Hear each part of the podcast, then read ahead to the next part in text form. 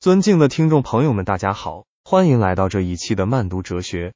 在今天的节目中，我们将为您详细介绍一位著名的哲学家埃德蒙·胡塞尔以及他的重要著作《逻辑研究》。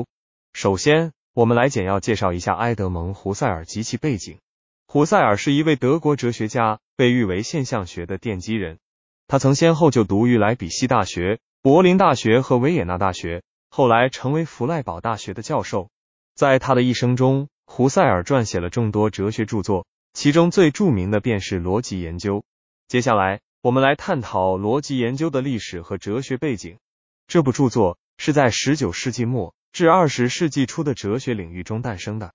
当时，心理学、数学和逻辑学等领域都在经历着重大的变革，而胡塞尔则试图通过逻辑研究来回应这些变革，从而为哲学领域带来新的启示。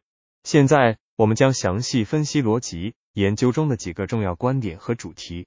首先，胡塞尔提出了所谓的现象学方法。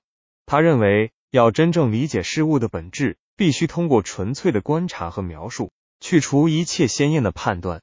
这种方法强调从第一人称的角度出发，关注事物现象本身，而非对现象的解释和理论。其次，胡塞尔在逻辑研究中探讨了意识和意向性的问题。他认为，意识总是针对某个对象，具有一定的指向性。这种指向性不仅存在于思考、感知等主观活动中，还体现在语言和逻辑等客观形式上。通过对意向性的分析，胡塞尔试图揭示意识和现象之间的本质联系。第三，胡塞尔在逻辑研究中关注了人类认识过程中的本质结构。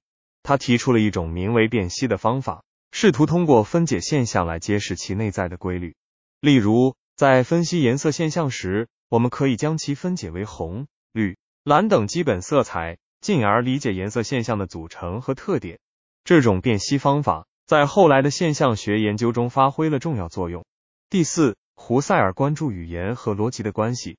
他认为，语言是一种表达意识和现象的工具，而逻辑则是研究思维规律的学科。在这一过程中，胡塞尔强调了语言的形式化作用。即通过语言，可以将复杂的现象简化为一种规律性的形式，从而更好地理解现象的本质。现在，我们来从现代性的角度对逻辑研究进行批判性分析。首先，尽管胡塞尔的现象学方法强调观察和描述现象本身，但在实际操作中，完全摆脱先验判断和理论的干扰是非常困难的。因此，现象学方法在应用中可能面临一定的局限性。其次，胡塞尔的意识和意向性理论虽然具有启发性，但在一定程度上忽略了现象和意识之间的复杂互动。实际上，现象不仅受到意识的指向性影响，还受到个体心理、社会文化等多种因素的共同作用。因此，简化为单一的意向性关系，可能无法完全解释现象的复杂性。第三，胡塞尔的辨析方法在揭示现象结构方面具有一定价值，但也容易导致过度简化。事实上，现象之间的关系往往是多元的、相互关联的。简单的将其分解为独立的部分，可能会忽视这种复杂性。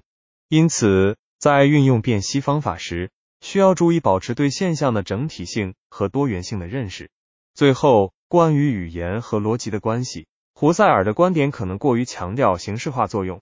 在现代语言学和认知科学研究中，人们越来越认识到，语言不仅是一种表达工具。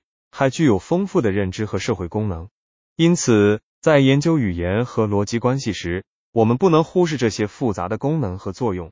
总的来说，胡塞尔的逻辑研究是一部具有划时代意义的哲学著作，它奠定了现象学的基础，并对后世哲学家产生了深远的影响。然而，在现代性的背景下，我们也需要对胡塞尔的观点进行批判性的反思，以期在继承其优点的基础上。进一步完善和发展现象学理论。这一期的慢读哲学就到这里，我们下期再见。